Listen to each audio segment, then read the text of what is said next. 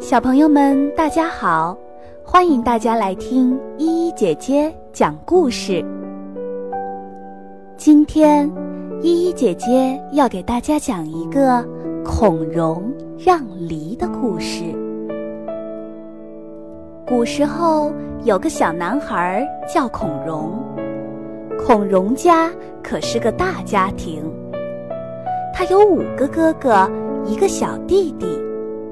在他四岁的时候，有一天家里吃梨，一盘梨子放在大家面前，哥哥让弟弟先拿，你猜，孔融他拿了一个什么样的梨？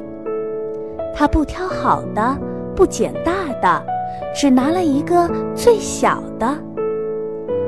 爸爸看见了，心里很高兴，就故意问孔融。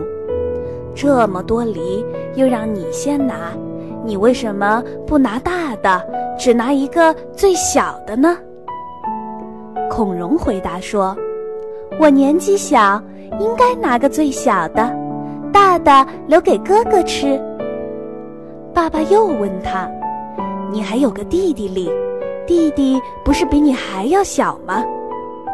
孔融说：“我比弟弟大，我是哥哥。”我应该把大的留给弟弟吃。你看，孔融讲的多好啊！